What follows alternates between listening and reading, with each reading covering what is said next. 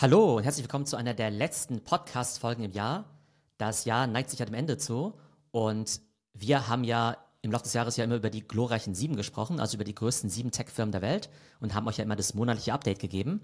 Und da macht es jetzt natürlich Sinn, jetzt mal Revue passieren zu lassen, was im Jahr 2023 passiert ist, wie die insgesamt so performt haben, welche Schulnoten wir vergeben würden von 1 bis 6 für die unterschiedlichen Companies und vielleicht am Ende auch noch einen Ausblick aufs nächste Jahr, nämlich setzen die glorreichen Sieben ihre Dominanz fort und würden wir wieder, vielleicht 10.000 Euro oder sogar noch mehr, in diese glorreichen Sieben investieren. Hallo Tumai. Hallo Theo. Ja, jetzt gucken wir doch einfach mal auf die Zahlen seit Anfang des Jahres. Was hast du denn heute mitgebracht? Insgesamt haben sich die glorreichen Sieben super entwickelt. Also wenn man da eben investiert hätte, 10.000 Euro, dann wären jetzt eben knapp 21.000 Euro dabei rausgekommen. Das heißt, wir sind 112 Prozent im Plus und es verteilt sich wie folgt. Apple 58% im Plus, Microsoft 55%, Alphabet 49%, Amazon 75% und dann kommt Nvidia mit plus 242%, Meta mit plus 168% und auch Tesla mit plus 135%. Also wir haben vier Companies mit zwischen 49 und 75% im Plus, also Apple, Microsoft, Alphabet und Amazon und dann drei Companies, die noch stärker gestiegen sind, nämlich Nvidia, Meta und Tesla und insgesamt eben eine Performance von plus 112 Prozent. Also wie wir ja schon gesagt haben, mit einer relativ unkreativen Investitionsstrategie hat man hier einfach ohne irgendetwas zu tun sein Geld verdoppelt. Genau, man muss auch sagen, dass diese sieben ja dieses Jahr den Aktienmarkt total getragen haben. Also insgesamt sieht es ja für den Aktienmarkt ganz gut aus. Aber wenn wir jetzt mal die sieben rausrechnen würden, dann wäre das gar nicht so dolle. Ne? Das heißt, die werden einfach immer dominanter, die dominieren auch diese Aktienindizes immer mehr, die machen einen immer größeren Anteil auch aus von den ganzen Portfolios, weil man kann jetzt ja nicht pauschal sagen, dass der Aktienmarkt wieder voll zurückgekommen ist in diesem Jahr. Ne? Also die Indizes stehen ganz gut da, aber das ist halt zum großen Teil wegen dieser Top 7 Companies. Und die anderen Companies, die haben gar nicht so stark recovered. Und wie ist das branchenübergreifend? Kannst du da das ein bisschen in Kontext und in Relation setzen? Weil du hast ja gerade den gesamten Markt erwähnt, ja. Und das ist ja jetzt quasi die Tech-Branche, die jetzt dann so stark nach oben gegangen ist. Und diese sieben, die tragen die Tech-Branche. Wie sieht es denn in anderen Branchen aus? Also ist da der Wachstum nur, keine Ahnung, 20 Prozent gewesen? Und wie sieht es in der Weltwirtschaft aus? Also 20 Prozent wäre ja gigantisch. Also, ja, eben, also das ist ja auch schon äh, utopisch. Ja, genau. Ich habe ehrlich gesagt nicht so einen kompletten View drauf, wie es der Weltwirtschaft gerade so geht. Ich habe aber den Eindruck, auch wenn ich so mit Kunden spreche, dass die meisten eher gerade am Kürzen sind. Ne, dass sie sich eher, also ich würde nicht sagen, auf eine Krise und Rezession einstellen, aber es ist jetzt nicht so, dass diese ganzen anderen Businesses gigantisch wachsen. Und diese sieben, die repräsentieren insofern ja auch nicht Tech, sondern auch Tech an sich lief jetzt nicht so super. Ne? Also da gibt es ja auch viele Tech-Firmen. Auch Spotify hat ja kürzlich angekündigt, dass sie total viele Leute entlassen für die ganzen Streaming-Dienste. Die ganzen Media-Companies läuft es gerade auch nicht so toll. Also ich glaube, ähm, Tech ist dieses Jahr super stark gewachsen, vor allem eben auch wegen AI. Und ich glaube, die ganzen anderen Industrien, die sind jetzt eher gerade dabei, ich glaube, ihre Kosten zu senken. Und von daher würde ich sagen, dass der Outlook insgesamt jetzt nicht super positiv ist aber jetzt eben auch kein Crash, wie man ihn vielleicht letztes Jahr befürchtet hat. Und wie würdest du das beurteilen? Also wenn jetzt diese sieben auch nicht die Tech-Branche repräsentieren, sondern da auch quasi ja outstanding sind, äh, wie sie davongezogen sind, hat das großes Bubble-Risiko aus deiner Sicht oder was ist da deine Meinung dazu? Das bedeutet einfach nur, dass die Großen immer größer werden. Also es gibt ja schon immer so etwas wie Netzwerkeffekte. Das heißt, dass es quasi unmöglich ist, eine neue Social-Media-App zu installieren. Es sei denn, du bist jetzt TikTok, die haben das eben sehr gut geschafft. Aber ansonsten hat da ja Facebook auch mit sehr durchschnittlichen Produkten ja immer noch einen riesigen Anteil am Werbemarkt. Bei Google ist es genauso. Ne? Wir kommen ja später zu den einzelnen Companies. Aber Google hat jetzt dieses Jahr auch keine Bäume ausgerissen und verdient da trotzdem Geld ohne Ende. Und mit AI verstärkt sich dieser Effekt eher noch, weil du ja immer mehr Geld, immer mehr Investment brauchst, um halt in die Chips zu investieren, in die Forschung und auch in die Leute. Von daher glaube ich, dass die jetzt in den letzten 10, 20 Jahren ja den Grundstein gelegt haben, um einfach noch stärker zu wachsen. Und man hat ja immer sich gefragt, okay, welche Firma kann jetzt auch irgendwie eine Top 7 Tech Company werden? Also da sehe ich erstmal keine, weil die einfach so, schon so stark enteilt sind. Und bevor wir jetzt in die einzelnen Firmen reingehen, auch nochmal eine generelle Frage. Würdest du jetzt sagen, das hat jetzt grundsätzlich mit AI zu tun, dass diese sieben dieses Jahr so gewonnen haben? Also nicht jeder von denen hat ja eine klare AI-Story. Also bei Nvidia und bei Microsoft ist es offensichtlich. Bei den anderen ist ja eher die Abwesenheit von einer AI-Story oder einer AI-Strategie. Aber man kann schon sehen, dass die Tech-Szene ja immer nach irgendeinem neuen Thema sucht, ja, was uns so quasi in die nächste Generation führt, ja. Und eine Zeit lang hat man ja gedacht, das wäre vielleicht Metaverse, vielleicht Krypto. Das hat sich dann eher herausgestellt, dass es eher ein kleines Thema ist. Also jetzt nicht dass es gar nicht relevant ist, aber halt viel, viel kleiner, als man eben gedacht hat. Dass es jetzt eben nicht so dieser Plattform-Shift ist. Und jetzt bei AI sieht man eben wirklich einen Plattform-Shift, der halt mal mindestens so groß ist wie von Desktop zu Mobile. Also ich glaube, da äh, wird jetzt wahrscheinlich echt so eine neue Generation eingeläutet. Von daher kann man schon sagen, dass AI das ganze Tech-Thema, die ganze Tech-Branche dieses Jahr getragen hat. Aber man kann jetzt nicht sagen, dass diese sieben Firmen jetzt alle gleichermaßen von der AI-Story profitiert haben. Schauen wir uns doch mal die Marktkapitalisierung an. Wie stehen die einzelnen Firmen denn da? Also am Ranking hat sich jetzt gar nicht so viel geändert. Also erstmal die Reihenfolge. Apple, Microsoft, Alphabet, Amazon, Nvidia, Meta und Tesla. Und wenn wir uns jetzt mal die Zahlen anschauen, also Apple derzeit mit 3000 Milliarden, also einer 3 Billionen Dollar Market Cap. Ne? Da komme ich ja immer durcheinander, weil auf Englisch sagt man ja immer Trillion, auf Deutsch sagt man ja Billionen für 1000 Milliarden. Ähm, aber Apple irgendwie mit äh, ja, 3 Billionen, Microsoft mit 2,8 Billionen, Alphabet dann schon deutlich kleiner, 1,7 Billionen, Amazon mit 1,6 Billionen, dann Nvidia mit 1,2 Billionen, dann Meta mit 800 Milliarden und Tesla mit knapp unter 800 Milliarden. Ne, das heißt, man sieht eben riesiges Gefälle. Wir sprechen zwar von den Top 7, aber wir sehen auch einfach, dass ein Apple halt, weiß nicht, viermal so groß ist wie ein Meta. Da gibt es halt schon riesige Abstände. Ich hätte erwartet, dass vielleicht Microsoft sogar Apple überholt bei der Market Cap, weil ja Microsoft ja ein riesiger Gewinner war von dem ganzen AI-Thema. Ich könnte mir vorstellen, dass das nächstes Jahr passieren wird, dass vielleicht Microsoft Nummer 1 wird und dass vielleicht sogar Nvidia, wenn die ihre Erfolgsgeschichte so weiterschreiben, vielleicht sogar an Amazon Alphabet vorbeizieht und vielleicht dann sogar Nummer 3 oder Nummer 4 wird. Also das könnte ich mir ziemlich gut vorstellen, dass sich da also auch ein bisschen was tut. Aber an sich haben wir jetzt nach wie vor so diese zementierte Reihenfolge mit Apple, Microsoft, Alphabet, Amazon, Nvidia, Meta und Tesla. Ja, und wie gesagt, auch mit deutlichem Vorsprung von Apple, obwohl Apple ja eigentlich dieses Jahr nicht gerade viel von sich reden gemacht hat. Also auch jetzt das neue iPhone ist jetzt nicht gerade bombenmäßig eingeschlagen. Und das wundert mich ein bisschen, dass dieser Vorsprung da einfach so hartnäckig bestehen bleibt. Also ist es reines Hardware-Geschäft oder wie kommt das? Naja, also Apple, so gesehen sind die ja nur 10% wertvoller als Microsoft. Also das kann innerhalb von zwei Wochen sich auch ganz stark ändern. Ne? Also ich glaube, Microsoft und Apple, die ziehen halt gerade ziemlich davon, also sind ja fast schon doppelt so viel wert wie so ein Amazon und Alphabet. Das heißt, allein da gibt es schon so eine Zweiklassengesellschaft fast schon. Ähm, aber ich glaube, Microsoft kann Apple ziemlich schnell einholen, also wenn es so weitergeht. Also man kann aber sagen, die einen sind stark Hardware getrieben und die anderen sind ja nur Software, oder? Äh, ja, genau, definitiv, ja. Genau. Und da muss man also jetzt eben schauen. Nicht wirklich Konkurrenz füreinander. Mm, ja, ja, tatsächlich gehen die sich eigentlich ganz gut aus dem Weg. Ne? Also man würde eher sagen, dass jetzt Microsoft und vielleicht Google Rivalen sind, weil die eben beide Software anbieten, beide ja auch Software an Unternehmen verkaufen wollen, vielleicht eben auch bald mit AI. Und Apple ist so ziemlich allein, was das Hardware-Thema angeht. Das heißt, solange die Hardware gute Margen abwirft, sind sie eigentlich auch konkurrenzlos, weil keiner von den anderen, also Microsoft, Google, Amazon, Nvidia, Meta oder Tesla wird jetzt irgendwie demnächst ein iPhone oder einen Computer auf den Markt bringen. Also von daher hat Apple da immer noch ziemlich Ruhe. Und von daher kann man auch sagen, okay, gut, vielleicht machen die gerade nicht so viel Spannendes, aber die sind halt schon Monopolist in dem, was sie machen. Und Microsoft muss sich ja zumindest im Softwarebereich ja schon noch mit ein paar anderen rumschlagen. Ja klar, und wenn man es so betrachtet, ist ja Amazon, Nvidia, Meta und Tesla auch Monopolist auf ihrem Bereich, oder? Also Meta und Alphabet, die sind ja schon Konkurrenten, was halt den Werbemarkt angeht. Das ist ja eher so ein Duopol. Ne? Die müssen ja beide halt um, um die Werbe, äh, um die Werbekohle kämpfen. Und auch wenn man jetzt vielleicht irgendwie Instagram und YouTube jetzt nicht direkt als Konkurrenzprodukte sieht, weil die ein bisschen was anderes machen, ist ja am Ende ja schon Attention Economy und alle wollen natürlich, dass die User eben die Zeit dort verbringen und dass die Werbekunden da eben ihr Geld ausgeben. Also würde ich schon sagen, dass es schon Wettbewerb gibt, also im Cloud-Bereich zwischen Microsoft, Google und Amazon, dann im Werbebereich und Mediabereich zwischen Meta und Alphabet Google Tesla ist relativ alleine, was das Thema Autos angeht, zumindest jetzt in der Größenordnung. Und Nvidia ist auf jeden Fall Monopolist, was das Thema GPUs angeht. Aber versucht ja quasi auch in die Geschäftsbereiche von Microsoft und Amazon und Alphabet auch noch reinzukommen. Also quasi auch noch Cloud-Services anzubieten. Ja, also das heißt, wenn man in diese sieben Aktien investiert, ist man auf jeden Fall aber ganz gut dabei, dass die sich nicht gegenseitig irgendwie denselben Markt versuchen abzugraben, sondern die können ganz gut miteinander koexistieren. Genau, du hast halt Computer-Hardware mit drin. Also du hast halt eigentlich drei Hardware-Player so gesehen. Wenn du jetzt ähm, Apple, Tesla und meinetwegen auch Nvidia nimmst, ne? wenn du jetzt sagst, die GPUs und so sind halt eher Hardware. Und dann hast du halt die großen Cloud-Player drin, die großen Social Networks, die großen Media-Player. Also hast du eigentlich fast alles drin, was da relevant ist. Und obwohl es ja auch noch andere große Softwarefirmen gibt, wie jetzt irgendwie Salesforce und Adobe und so weiter, die auch super Companies sind, könnte man sagen, dass deren Upside, also quasi im Softwaremarkt, dass es irgendwo auch vielleicht in Microsoft schon abgebildet wird. Ähm, und mit diesen sieben ist man einfach ziemlich gut diversifiziert, was solche Themen angeht.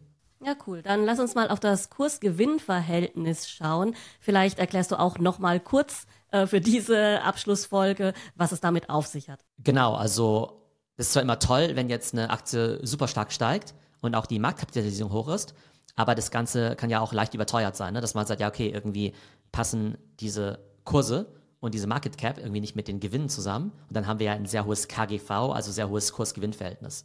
Man kann gar nicht sagen, absolut gesehen, okay, ein Kurs-Gewinn-Verhältnis von irgendwie ne, 10 oder 20 oder 50 ist ähm, hoch oder niedrig. Das kommt dann quasi immer darauf an, wie das eben bei den Wettbewerbern aussieht und wie das im Vergleich eben ähm, aussieht und wie die so dastehen.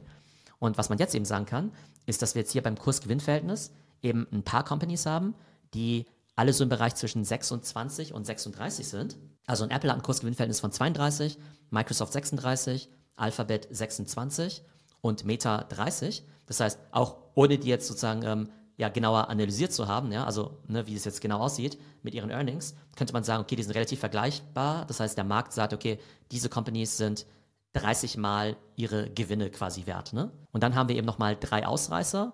Ähm, das sind ja auch die Companies, die dieses Jahr recht stark gestiegen sind, wie ein Tesla zum Beispiel. Das ist Kursgewinnverhältnis jetzt bei 82. Bei Amazon ist es bei 78 und bei Nvidia ist es bei 65. Aber das Spannende ist halt, dass ähm, das Kursgewinnverhältnis bei Tesla in der Vergangenheit irgendwie bei, weiß nicht, 3 oder 400 war, ja.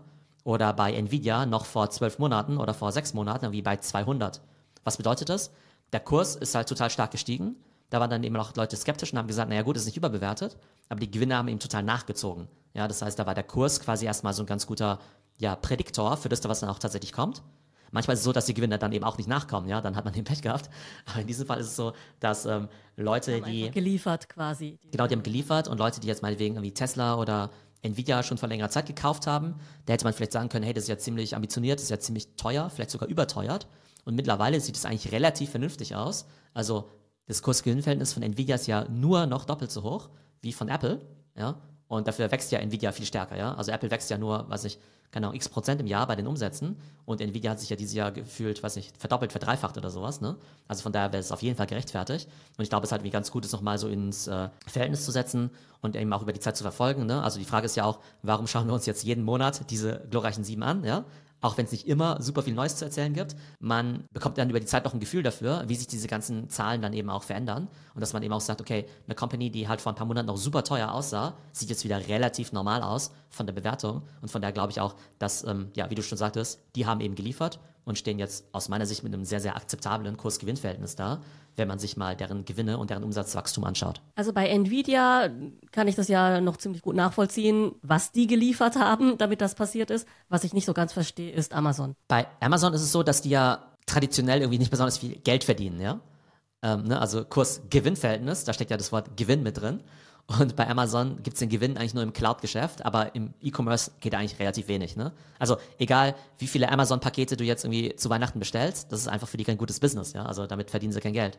Das ja, heißt, mit den ganzen Retourenkosten, Logistik, Lagerkosten und so weiter. Also da sind ja auch einfach, ja, wahnsinnig viele Kosten damit verbunden, auch mit den äh, Lieferanten und so weiter. Also da ist der Gewinn wahrscheinlich dann nicht so hoch im Vergleich zu den Umsätzen. Ja, genau, also im E-Commerce-Geschäft auf keinen Fall. Dennoch muss man sagen, dass die Amazon-Aktie ja trotzdem 75% im Plus ist, also stärker gestiegen ist noch ja. als die anderen, äh, wobei das auch damit zusammenhängt, dass im Jahr 2022 ja alle E-Commerce-Aktien so krass gecrashed sind. Das heißt, bei Nvidia kann man wirklich sagen, die sind dieses Jahr so stark gestiegen, weil deren Geschäft so stark gestiegen ist. Und bei Amazon und Tesla auch könnte man vielleicht auch sagen, dass die einfach so stark gecrashed sind im vergangenen Jahr, dass ja. es halt eher eine Recovery ist. Das heißt, die sind zwar stark gestiegen, genau, die haben sich eher erholt, aber sind jetzt nicht auf ihrem All-Time High unbedingt, wohingegen halt sowas wie ähm, Nvidia und Apple und Microsoft halt auf dem All-Time High ist oder sehr, sehr nah am All-Time High. Okay, aber wäre das dann quasi eine Taktik zu sagen, gut, wenn die noch von ihrem ja, All-Time High ein bisschen weg sind und auf dem Erholungskurs sind, da wäre das eine relativ sichere Sache, da jetzt günstig einzusteigen? Also ich glaube, diesen Recovery-Gewinn, ich glaube, den hat man jetzt schon mitgenommen, wenn man eingestiegen ist. Ne? Das hätte man quasi letztes Jahr erkennen müssen. Und man hätte erkennen müssen, Mensch, Crash, die sind jetzt ja. so stark gecrashed und wir glauben aber an Amazon. War ja vielleicht auch richtig, vielleicht auch bei Meta, dass sie dann wieder so stark zugelegt haben. Aber ich glaube, jetzt nach dem Jahr, glaube ich, sind diese Recovery-Gewinne schon alle mit drin. Und jetzt kommt es mhm. eher darauf an, zu sagen, okay, was trauen wir denen denn zu für 2024? Ja, und jetzt dann noch ein kurzer Ritt durch die einzelnen Firmen, dass wir einfach mal ein bisschen die Lupe draufhalten und uns anschauen, was da ja im Detail los ist. Apple, Tops und Flops 2023. Was gibt's da zu berichten? Also die Aktie, wie gesagt, 58% im Plus. Auf der Produktfront gab es bei den traditionellen Devices nichts Neues. Also ist eigentlich wie immer das iPhone 15 Pro, was ich hier neben mir liegen habe, ist cool. Ich muss es aber auch nicht haben, ne? Und äh, niemand, der ein iPhone 13 oder 12 hat, muss jetzt irgendwie upgraden. Ich glaube, das wird bis auf weiteres erstmal die Story von Apple sein, dass alle ihre Geräte, die rauskommen, absolut fantastisch und genial sind, dass niemand die jetzt im Jahresrhythmus upgraden muss und dass man jetzt eben auch nicht sagen kann, okay, das ist jetzt irgendwie mega die Innovation. Dafür erhöhen sich jedes Jahr die Preise, die werden immer teurer und äh, Apple verdient Geld ohne Ende. Auf der Innovationsfront haben sie ja vorgestellt die Apple Vision Pro, ne, also quasi deren Mixed Reality, Augmented Reality Device. Da hatten sie das große Announcement im Sommer. Ehrlich gesagt habe ich seitdem nichts mehr davon gehört. Ja. Ich krieg davon nichts mit. Also auf TikTok oder sonst irgendwo, irgendwelchen Social Media Kanälen wird da überhaupt nicht drüber gesprochen. Nee, also, also so gar nicht. Mal aus Versehen zu mir rübergeschwappt. Also gefühlt wurde dieses Jahr mehr diskutiert über den USB-C-Anschluss am iPhone als über die Apple Vision Pro. Gesagt. Jetzt habe ich von so ein paar YouTubern und Bloggern irgendwie so gehört, dass sie zu irgendwelchen Demos eingeladen werden und dass jetzt auch die Mitarbeiter in den Stores so langsam ausgebildet werden, um das Ding irgendwie zu verkaufen. Angeblich wird es ja, weiß nicht, in Q1, Q2 des nächsten Jahres ausgeliefert, aber es gibt halt so überhaupt keinen Buzz. Ne? Und das Problem mit Apple ist ja auch, dass selbst wenn das Ding genial ist, Apple ist halt so riesig, das wird halt irgendwie noch Jahre dauern, bis es halt irgendeinen nennenswerten Impact hat auf deren äh, Umsätze und Gewinne. Genau, weil einfach weiß nicht, mit AirPods, ja, mit AirPods verdienst du halt irgendwie so viel Geld wie, manch, äh, wie manche DAX-Unternehmen. Von daher wird es halt lange dauern, bis ein Apple Vision Pro da einen richtigen Beitrag li äh, liefert. Okay, Ähnlich also die entwickeln einfach gemütlich neue Hardware und schmeißen die auf den Markt. Ja, genau. Und das haben sie ja in der Vergangenheit ja auch recht erfolgreich gemacht mit der Apple Watch, ja. Die war ja auch nicht sofort ein Hit. Und heute hat die jeder. Und jeder hat AirPods, ja, jeder hat die. Ich weiß nicht, ob jetzt jeder die Apple Vision Pro haben wird, vor allem wenn die irgendwie ein paar tausend Euro kostet. Aber es ist ja immer so die Apple-Philosophie, dass sie ja manche Trends auch mal irgendwie aussitzen. Deshalb haben sie auch keine Drohne auf den Markt gebracht. Deshalb haben sie jetzt irgendwie auch kein, weiß nicht, kein Virtual Reality-Ding auf den Markt gebracht als es irgendwie sowas gab wie, weiß nicht, Oculus und so weiter und die ganzen Meta-Geschichten, die lassen sich ihre Zeit. Aber von daher jetzt dieses Jahr eigentlich nichts Neues. Und auch beim Thema AI lassen sie sich auch ihre Zeit. Bei Apple, da würde ich den sogar, naja, ich sag mal, ist eine Art, ja, so ein Pass geben, wie man ja auf Englisch sagt. Ne? Also quasi so, ich finde es nicht schlimm, dass sie jetzt noch nichts mit AI haben, weil die lassen sich ja immer ihre Zeit. Und da kann ich mir schon vorstellen, dass sie dann irgendwie vielleicht in 2024 oder auch erst 2025 mit einer gigantischen Lösung irgendwie kommen. Also quasi, dass irgendwie Siri dann komplett neu überarbeitet wird, quasi mit Large Language Models. Dass es alles lokal auf deinem iPhone läuft, weil das iPhone ja einen coolen Chip hat und das Ganze dann eben auch ja lokal laufen kann, auch mit Privacy, die Sachen nicht alle in die Cloud wandern. Also da kann ich mir schon vorstellen, dass sie halt so ihren eigenen Ansatz haben. Dementsprechend habe ich jetzt keine Panik als Apple-Aktionär, warum sie noch nichts mit AI gemacht haben. Aber man kann halt schon für 2023 zumindest mal sagen, also in den alten Kategorien nichts Neues. Apple Vision Pro nur eine Ankündigung und das Wort AI haben sie noch nicht mal in den Mund genommen. Also bin ich mal gespannt, was da im Jahr 2024 kommt. Und Schulnote, welche würdest du vergeben? Ich bin als Apple-Fanboy bin ich mal gnädig und würde mal eine 2 minus geben. Du kannst auch sagen eine 3 plus. So Performance-Noten geben wir hier. Ja, genau, ja. Eine 1 ist das Beste, 6 ist das Schlechteste. Ich würde sagen 2 minus und 3 plus, weil es halt nach wie vor Geld drucken ohne Ende. Es gibt jetzt niemanden, der sagt, boah, ich finde mein iPhone jetzt voll doof und ich wechsle jetzt zu Android. Sowas gibt es einfach nicht, ja. Aber auf der Innovation Front, sagen genau. wir mal, nicht genau. gerade eine 1. Genau, okay. ja. Und deshalb 2 minus. Kommen wir zu Microsoft. Die haben ja sehr viel von sich reden machen dieses Jahr und zwar hauptsächlich durch das Thema AI.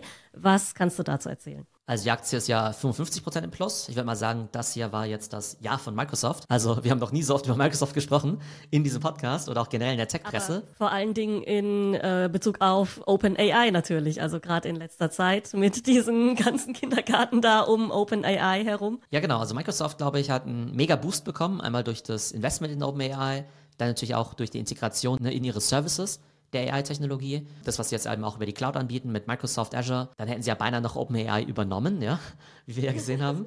Das Riesendrama, ja. Genau, aber zeigt eben auch, wie agil eben Microsoft war, dass sie gesagt hätten, hey klar, äh, übernehmen wir jetzt mal einfach alle Mitarbeiter von euch. Also das haben sie schon sehr, sehr gut gemacht. Ich würde sagen, für Microsoft fast ein perfektes Jahr, also lief echt extrem gut. Ich glaube, was sich eben nicht so materialisiert hat, war das Thema Bing.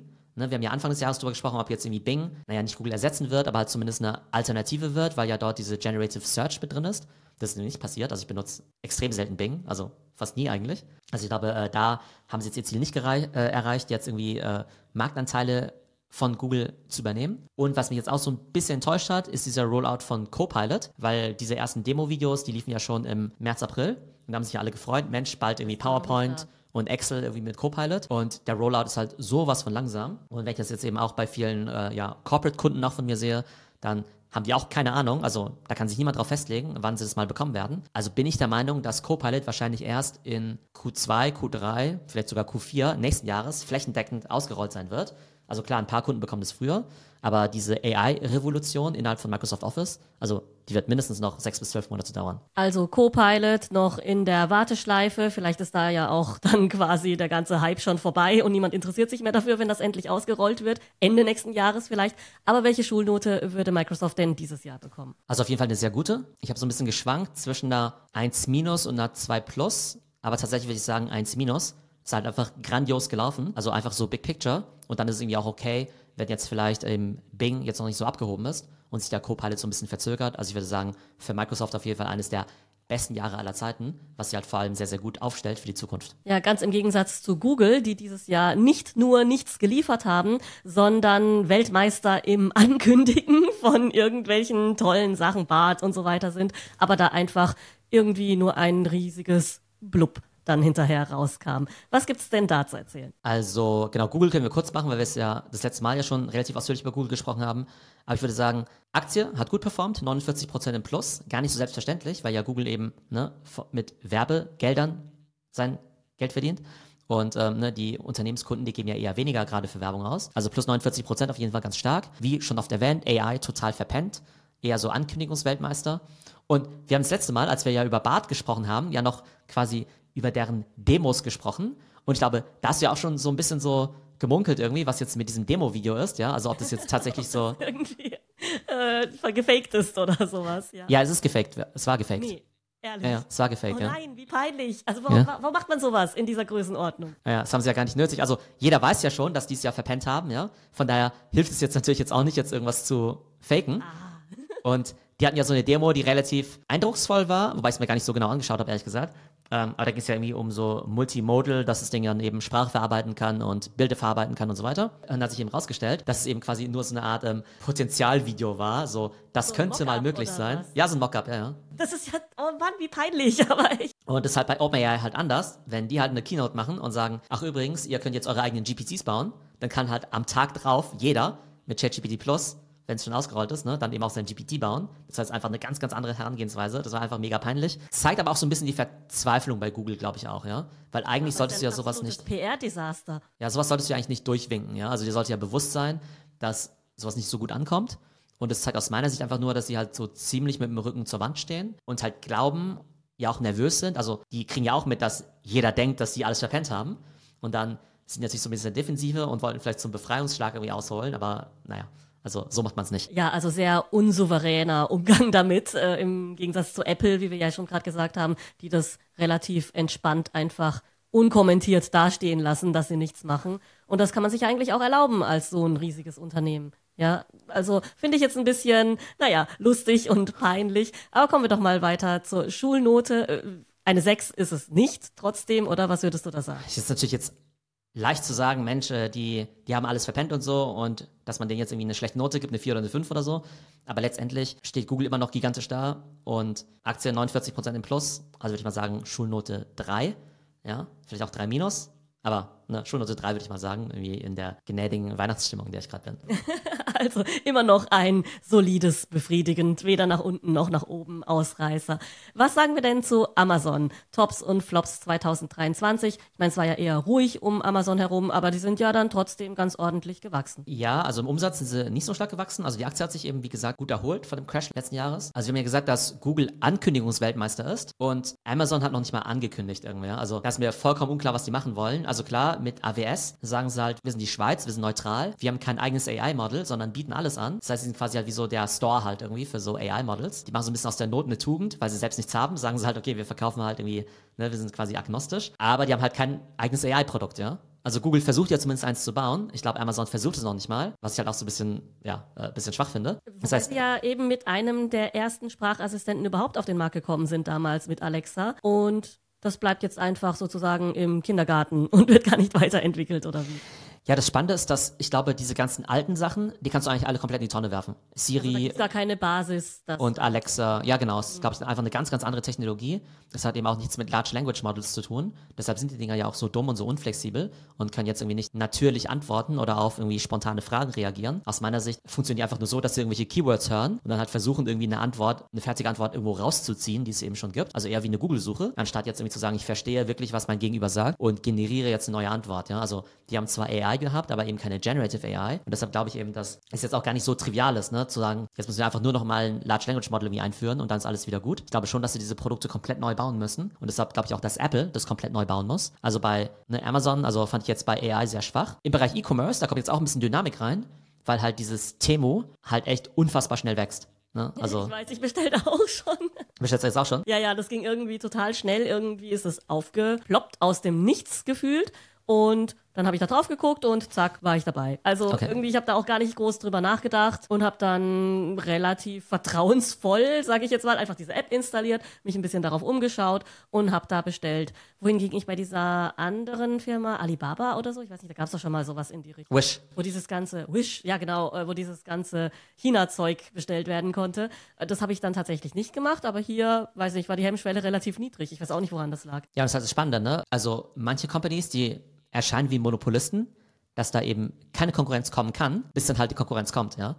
Und das war ja bei Social Media ja auch so. Also keiner konnte sich vorstellen, dass irgendjemand quasi das äh, Google-Facebook-Monopol oder Duopol aufbrechen kann, bis halt irgendwie TikTok um die Ecke kam. Und niemand konnte sich vorstellen, Einfach da plötzlich. ja, und niemand kann sich vorstellen, dass äh, jemand Amazon Konkurrenz machen kann, bis halt Temu da ist. Ähm, interessanterweise ja beide ja aus China, ne? Und die haben ja einfach das ganze Thema Mobile und auch AI und so ja schon vor Jahren erkannt. Von daher jetzt irgendwie auch kein Wunder, dass sie jetzt irgendwie so durchschlagen. Von daher würde ich sagen, also Amazon hat auf jeden Fall nächstes Jahr ziemlich viele Hausarbeiten, also Hausaufgaben zu tun. Also sowohl auf der AI-Front als auch auf ihrem Home-Turf. Und ich könnte mir sogar vorstellen, dass die vielleicht auch sagen, hey, wir können bei AI gerade gar nicht so viel machen, weil wir jetzt eben auf unserer ja, Heimatfront so angegriffen werden durch Temu. Also Apple, die können ja chillen, weil bei iPhones passiert einfach nichts, ja, also da werden sie nicht angegriffen. Ähm, und Amazon muss jetzt vielleicht auch sagen, hey, wir im Kerngeschäft, also im Cloud-Geschäft, zieht uns jetzt irgendwie so, ne, also Microsoft vielleicht so ein bisschen davon, was Neukunden angeht. Im Bereich E-Commerce kommt jetzt eben Temu. Also die haben da auf jeden Fall einiges zu tun im nächsten Jahr. Und Schulnote, was würdest du da sagen? Also ich wäre geneigt gewesen, eine 4 zu geben, aber da die Aktie ja 75% im Plus ist, würde ich auch sagen, irgendwie 3 minus. Aber aus meiner Sicht jetzt von den großen Tech-Companies, also auf jeden Fall, also von den großen fünf, auf jeden Fall eher schwach aufgestellt und eher auch ja, überschaubar, sagen wir was die Innovation angeht. Also wenn du Amazon mal, ne, mal die Webseite anguckst, also ne, ich liebe Amazon ja heiß und innig, aber das hat genauso wie vor fünf Jahren, ne? also da hat sich überhaupt nichts getan aus meiner Sicht. Ja gut, ich meine, das ist halt quasi wie unser Rewe-Supermarkt, wo man einfach sein Zeug einkauft und jetzt nicht mehr der große Innovator, wo man jetzt erwartet, die super stylischsten, neuesten Dinge zu bekommen. Also existiert einfach so vor sich hin und sollte seinen Laden ab und zu mal ausfegen und renovieren, so ungefähr. Aber deshalb hat der Rewe Supermarkt eben auch keine 75er ähm, Kursgewinnverhältnis und ist auch nicht 1,5 Billionen wert. Also wenn Amazon irgendwann mal der Rewe ist, dann äh, wird er auch entsprechend bewertet, glaube ich. Ne?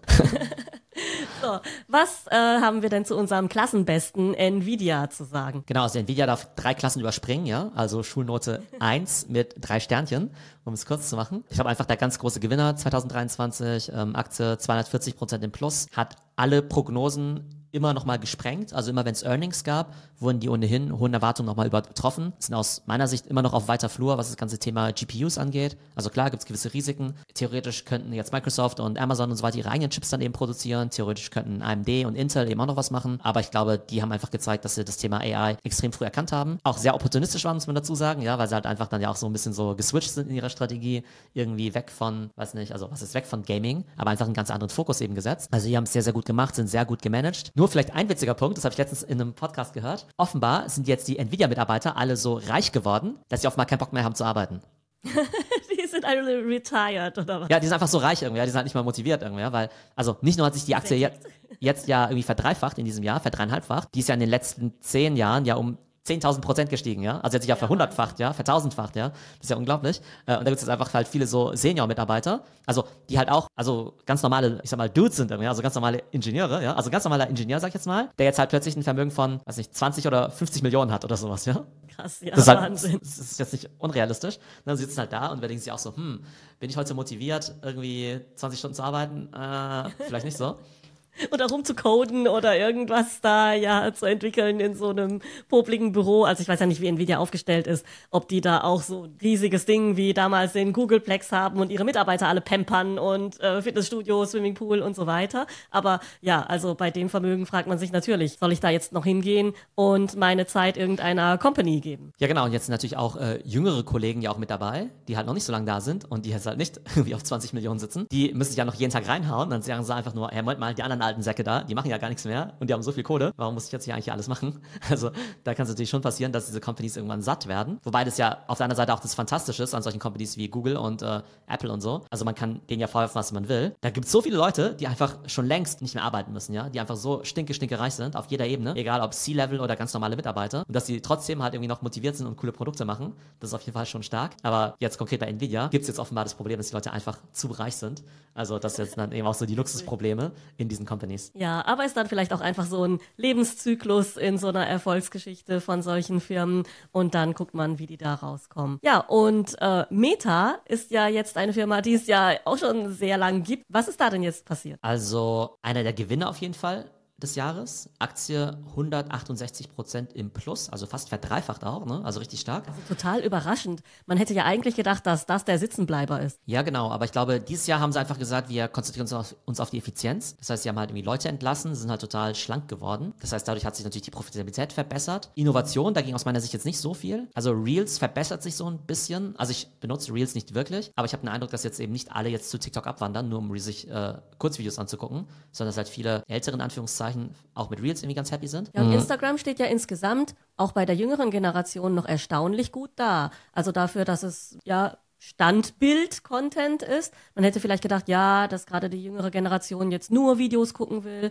aber Instagram ist ja nach wie vor extrem beliebt. Ja, wobei sie sich halt diese Bilder auch nicht anschauen. Ich glaube, das schaut sich keiner an. Also ich glaube, auf Instagram ist halt vor allem halt äh, Stories und dann vielleicht noch die Reels. Aber ich glaube, diesen normalen Feed guckt sich kein Mensch an. Also ich glaube, der ist echt fast tot. Und ich glaube auch, dass viele junge Leute Instagram, also ich glaube schon, dass jeder irgendwie Instagram hat. Ich weiß aber nicht, wie viel Zeit darauf verbracht wird und wie viel Geld die dann eben dadurch verdienen können. Irgendwie auch so als ähm, Kontakt benutzt, habe ich den Eindruck, bei der jüngeren Generation. Also da wird nicht irgendwie gefragt, gibst du mir deine Handynummer, sondern ganz oft hast du Instagram. Ja, genau. Also eigentlich Instagram ist eigentlich so das letzte Social Network irgendwie geworden, ähm, wo man sich dann eben auch connected oder wo man, wenn man sich trifft, dann würde man auch sagen, hey, ich folge dir auf Instagram, damit ich so weiß, was mit dir geht. Und dann schaut man eben auch so die Stories an. Also Instagram ersetzt dann eher so ein bisschen Facebook früher, also quasi wie so ein Freundenetzwerk, ähm, wohingegen ja TikTok ja reine Media ist. Ne? Also da ist dir ja egal, ob deine Freunde drauf sind. Da ja, genau, folgst du einfach nur Creatern, beziehungsweise der Algorithmus gibt dir eben Content. Genau, aber Frage ist halt irgendwie, ob jetzt so ein Freunde-Netzwerk, okay, damit kann man schon viel Geld verdienen, wie Facebook in der Vergangenheit gezeigt hat. Also vielleicht ist es die neue Nische. Was neue Produkte angeht, würde ich sagen, auch jetzt kein so tolles Jahr jetzt für Meta. Also ich glaube, Metaverse und äh, ja, Reality Labs immer noch ein ziemlicher Flop, also immer noch ein Milliardengrab. Meta Quest ist ja eine neue Version rausgekommen von der Brille. Ich glaube, die ist ganz okay. Ich habe ganz gute Reviews gehört, habe aber null Interesse, das jetzt irgendwie auszuprobieren. Hat für mich so einen Stellenwert wie von so einer neuen Drohne. Also ne, hat total Nischenprodukt. Und dann kam ja dieses äh, Threads raus, also Threads, quasi deren Twitter-Alternative. Ähm, das kam ja zuerst in den USA raus und jetzt eben auch in Deutschland, auch in Europa. Und am Ende, Anfang gab es ja, ja, nee, niemand nutzt das. Also am Anfang gab es ja so ein bisschen so ein Bang, dass halt viele sich erstmal registriert haben. Aber Threads konnte jetzt diese Twitter-Schwäche jetzt nicht unbedingt nutzen. Also jetzt nicht so, dass ich jetzt die ganze Konversation von Twitter jetzt irgendwie auf Threads irgendwie verschoben hätte, obwohl ja es genug Gründe vielleicht auch gibt, irgendwie Twitter zu verlassen. Aber das lief jetzt aus meiner Sicht jetzt nicht so super erfolgreich. Ja, aber war ja bei Mastodon, heißt das, glaube ich, auch so. Das war ja auch keine wirkliche Konkurrenz. Und komischerweise klappt das ja irgendwie bei den Messaging-Diensten besser.